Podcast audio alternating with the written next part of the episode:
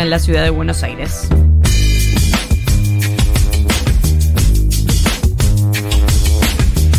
Bueno, veníamos hablando de la ley de alquileres, por otro lado se viene, se anunció este proyecto que impulsa el gobierno para terminar con el índice UBA en los créditos y empezar con otro tipo de créditos hipotecarios. Hablaremos de eso y de mucho más con Jorge Ferraresi, ministro de Desarrollo Territorial y Hábitat de la Nación. Jorge, buenos días. Florencia Halfon te saluda. ¿Cómo te va? Hola Flor, buen día, ¿cómo estás? Bien, gracias por atendernos. Eh, empiezo por la ley de alquileres. ¿Es un fracaso, como dice Sergio Massa? Sí, la verdad que es una ley de, del PRO, ¿no? Digo, uno de los tantos fracasos, lo mismo que los créditos hubo, o sea, dos temáticas que tienen que ver con el tema del hábitat, que bueno, que con una visión eh, neoliberal, y bueno, y hubo un debate, seguramente, digo, pero es corregible, digo, y lo que plantea Sergio me parece está bien esto de generar los ámbitos de debate a partir de un fracaso de una ley del PRO autor Lipovetsky, bueno, que tuvo acompañamiento del resto, bueno, que tiene dificultades en su aplicación, así que digo, todo lo que mejore lo que no está, lo que no está bien, digo, bienvenido, y el ámbito de debate, como planteaba Sergio, es el Congreso. Digo, igualmente yo tengo una visión que parece que el tener una ley nacional de alquileres me parece que no es una herramienta eh, viable, sino que cada jurisdicción tendría que tener su, su regulación. Por ejemplo, la ciudad de Buenos Aires, que es la ciudad que más dificultades tiene al respecto y que expulsa habitantes constantemente para tener una referencia a 300.000 habitantes menos que en 1949, y justamente es el lugar donde mayor dificultades de, de posibilidades de alquilar hay. Entonces me parece también, digo, resolver en una jurisdicción la más rica de la Argentina a partir de una ley nacional y que esa ley nacional sea lo mismo, yo sé, para un lugar del norte de la Argentina, del sur, de, de la Patagonia, del, de la Mesopotamia con la ciudad de Buenos Aires, me parece que en una Argentina tan heterogénea creo que habría que haber leyes eh, más particulares y leyes provinciales. Ahora, antes de esta ley de alquileres estaba todo eh, dado a la, digamos, a merced, podría decir del mercado, pero diría sobre todo de los dueños de los departamentos y eh, había contratos, eh, primero en algunos casos ni había contratos y en otros casos había contratos que podían eh, disparar muchísimo esos precios de alquileres.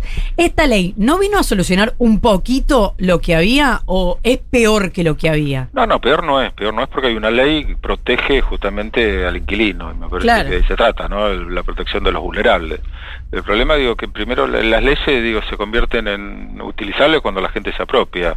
Se estiman más de dos millones de alquileres y, y hubo, y no hace falta, digo, tener el, el aval del propietario para denunciar el contrato, sino que uno lo puede hacer siendo inquilino sin la, eh, la venia de, la otra parte. Y se declararon cerca de 220.000 contratos en la FIDA, así que partimos de un diagnóstico donde, bueno, hay toda una economía eh, que la Argentina tiene esa dificultad, ¿no? O sea, vos fíjate, nosotros hablamos de trabajo y ya partimos de la base que establecemos que casi más del 40 y pico por ciento del trabajo es no registrado, ¿no? Entonces, digo, partimos de un diagnóstico y bueno, y entonces vamos, nos pasa eso en los alquileres, entonces la verdad, regular cuestiones que están, digo, fuera de de esta posibilidad de, de, inscribirse, incorporarse, pero bueno, a mí me parece, la verdad que creo que nosotros venimos trabajando en algo que tiene que ver el derecho al hábitat y a la vivienda. Me parece que el alquiler es un apéndice, pero me parece lo importante lo que venimos haciendo a partir de un ministerio que no existía, que define el presidente y donde ya la semana próxima vamos a estar entregando a la vivienda 30.000,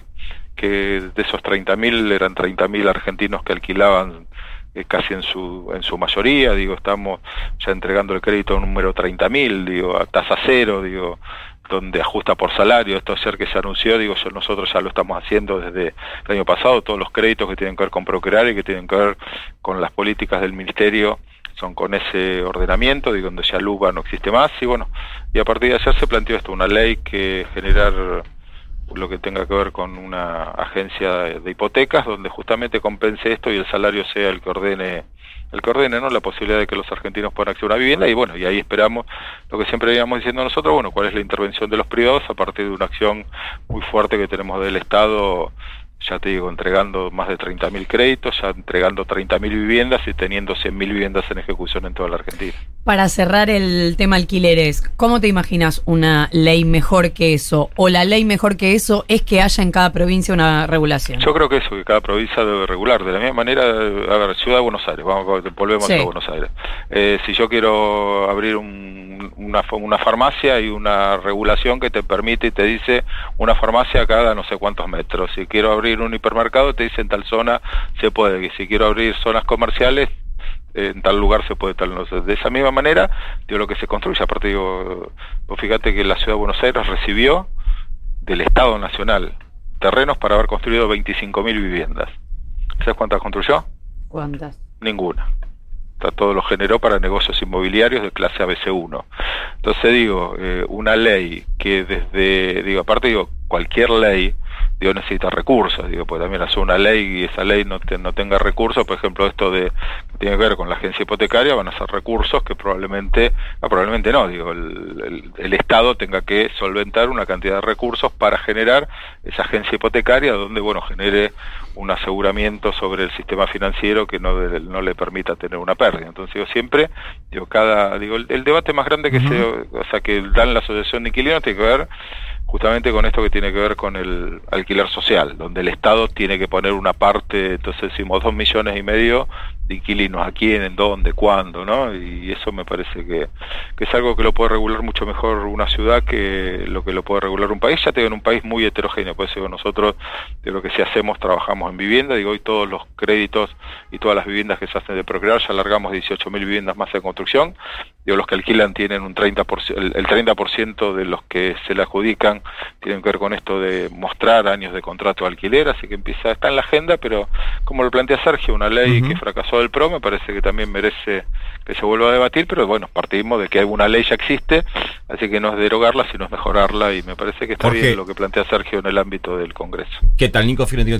Primero, un, comentario y una pregunta. Un comentario es, no me hagas pensar en una regulación inmobiliaria en la Ciudad de Buenos Aires con, esta, con esta legislatura, pues ya sabemos lo que hace esta legislatura porteña en términos inmobiliarios, así que eh, no tengo la mejor expectativa en ese sentido. No, quería preguntarte, hablaste de dos fracasos de leyes, mencionaste una de la ley de alquileres otra de los créditos UBA. Una de las promesas de campaña del presidente Alberto Fernández fue eh, dar una solución integral a las personas que eh, habían quedado eh, atrapadas o enganchadas en estos, en estos créditos que sabemos em, terminan en aumentos exponenciales. lo, que lo que se hizo, vos corregime si estoy equivocado, fue regular, establecer el tope del 35% en ingresos y que en todo caso se vayan acumulando cuotas al final de, del crédito. Esa es la solución integral del gobierno o se sigue pensando en algo que también traslade un poco de los costos a los bancos? Mira, eh, primero digo, todo lo que tenga que ver con créditos lo regula el Banco Central a partir de, de todos sus organismos para el control del sistema financiero. Eh, los créditos son contratos entre privados, o sea que por lo tanto, digo, nosotros lo que hicimos, 7.400 argentinos que estaban dentro del Procrear, Banco Hipotecario, salieron del UBA, están en fórmula casa propia, digo casa propia regula el 0,90 del coeficiente de variación salarial o la inflación, el que menos impacte sobre la cuota del que da. Como ya te decía, ya llevamos más de 30, de 140 mil créditos entregados con el mismo concepto, 30 mil para construcción, de donde ya no están más en el sistema UVA. Y hoy, digo, la ley que se propuso hacer, digo, tiene que ver con esto. Hoy el sistema financiero, la única herramienta que tiene para el crédito hipotecario es la ley de UVA, o sea que por lo tanto la modificación de la ley justamente habla para adelante vuelvo a lo mismo, el tema heterogéneo de los que tomaron crédito suba. Entonces digo, es complejo digo generar una sola cuestión. Lo que sí hay un llamador en el Banco Central que a partir de cualquier situación extrema hay una acción particular para cada caso, pero no una cuestión general. Después ya digo, es un sistema, un tema muy muy heterogéneo donde hay algunos que son muy vulnerables, otros la gran mayoría no, entonces la verdad que resolver cuestiones así, digo, es un universo importante, digo, ya deben quedar nosotros sacamos 7.000, eran cerca de 100.000, 92.000, 93.000, algunos habrán terminado ya de pagar, pero no está, digo, en la temática. Lo que nosotros hicimos fue poner el límite del 35%, banco hipotecario que regula con, con eh, recursos del ministerio, salimos del sistema, o sea que por lo tanto ya hay 7.400, le invitamos al resto de los bancos, digo, que hagan exactamente lo mismo, digo, así que es un tema que el debate está en del sistema financiero y no está en el tema ¿Y este esquema de créditos que están proponiendo, qué tipo de eh, actualización tendría, condiciones, qué, cuáles son los detalles que nos puedes dar? No, son dos cosas, o sea, nosotros todo lo que hacemos de Procrédito, todo lo que hacemos de mm. créditos para construcción de viviendas, digo, tienen una temática que ajusta por el 0,9 del coeficiente de sí. salarial, porque nosotros decimos el coeficiente de salarial es un promedio, por lo tanto no todos los salarios llegan al, Evolución de promedio, manera. algunos están abajo. Entonces ahí hicimos un aforo del 90% que ajusta la cuota o la inflación. Cualquiera de los dos que, que impacte sobre el menor que impacte sobre la cuota es lo que ajusta.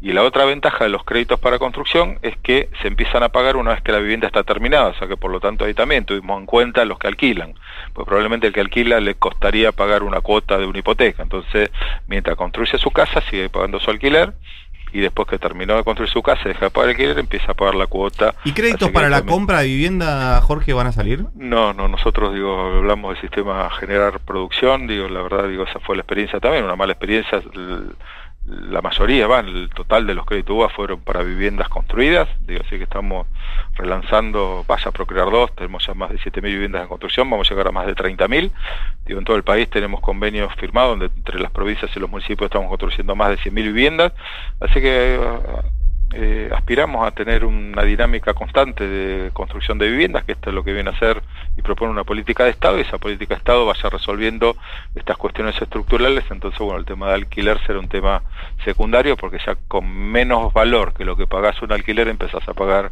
el valor de la cuota de tu casa. Jorge, te quiero preguntar lo que estábamos charlando desde el comienzo del programa y les estamos preguntando a los oyentes hoy, en el primer aniversario de la muerte de Diego Maradona, nos estamos preguntando qué, qué nos pasa con la figura de Maradona, si nos genera, bueno, a cada uno de nosotros, amor, odio, contradicciones. ¿Qué te pasa a vos con la figura de Diego? Y me pasó todo eso. Yo tengo una particularidad, soy hincha argentino yo. Claro, por eso. Entonces digo, lo vi, lo vi ese su primer partido. Después bueno fue, la verdad yo digo, el mejor Maradona fue el de Argentino Junior que fue impresionante, ¿no? Y después eh, se enojó con nosotros cuando jugó con Boca y nos hizo un gol y nos insultó a la tribuna y me enojé, entonces digo, bueno, pasó por un tema, pero me parece que Diego creo que fue el mejor canciller que tuvo la Argentina en su posicionamiento político con respecto al mundo, estar en el lugar que siempre tuvo que estar y bueno, como jugador extraordinario. Después, bueno, digo, digo individualmente y particularmente, digo, las personas tenemos la acá uno tenemos nuestras cosas y bueno, desde ese lugar no lo juzgo todo lo contrario, sino que evidentemente desde el fútbol lo más grande y en su posicionamiento, ya te digo, ideológico internacional en sus últimos 20 años ha sido la verdad brillante, así que me siento, digo, en esa, falta ¿no? alguien con la potencia ¿no? que tiene Diego también en su comunicación, ¿no? haberse reinventado tantas veces, pero bueno, la verdad que sí lo extrañamos, por supuesto lo extrañamos y digo, bueno, y con el tiempo creo que su figura se va a gigantar. Eh, mejor que me queda una, te pido una, respuesta muy cortita porque nos, nos termina el programa. Están los eh, intendentes intentando, reclamando, hablando en, diálogo con el presidente, con el gobernador, la posibilidad de eh, o eliminar el límite, el tope de eh, dos mandatos para gobernar en sus distritos, o al menos que eh, se anule el artículo de la ley vigente que contabiliza el periodo 2015-2019 como el primero de esos dos para poder tener reelección en 2023. Como ex intendente, ¿qué opinas? Yo creo que la gente determina cuándo te vas o cuándo no te vas. Y en ese concepto, fíjate, Macri tenía reelección y no la tuvo, María Eugenia Vidal tenía reelección como gobernadora, no la tuvo, y otros intendentes que ganaron seis, siete elecciones seguidas con más del 55-60% de los votos. La verdad me parece que de la política se ponga límites a los procesos democráticos, no me parece que bien, y después cada uno determina, digo, me, parece que la mejor sensación térmica es la libertad que pueda tener la gente de elegir. A quien elige, aparte digo, el intendente es el que está más observado, el que está al lado de la gente, el que sabe, digo, ningún intendente gana si la gente no está conforme con su, con su gestión, así que la verdad que una ley que limite ese tipo de cuestiones no me parece que sea sea algo algo adecuado, pero bueno, digo, cuando la hubo la hubo se aceptará y si hoy hay posibilidades de modificarla, digo, estoy de acuerdo en que los intendentes puedan presentarse la cantidad de veces que desean y la gente poder elegirlos o no. Es Jorge Ferraresi, ministro de Desarrollo Territorial y Hábitat de la Nación. Muchísimas gracias por habernos atendido. No, gracias a ustedes, que tengan muy buen día. Un saludo a todos los oyentes y a todo el equipo de trabajo. Igualmente, muchas gracias. 1140 66 000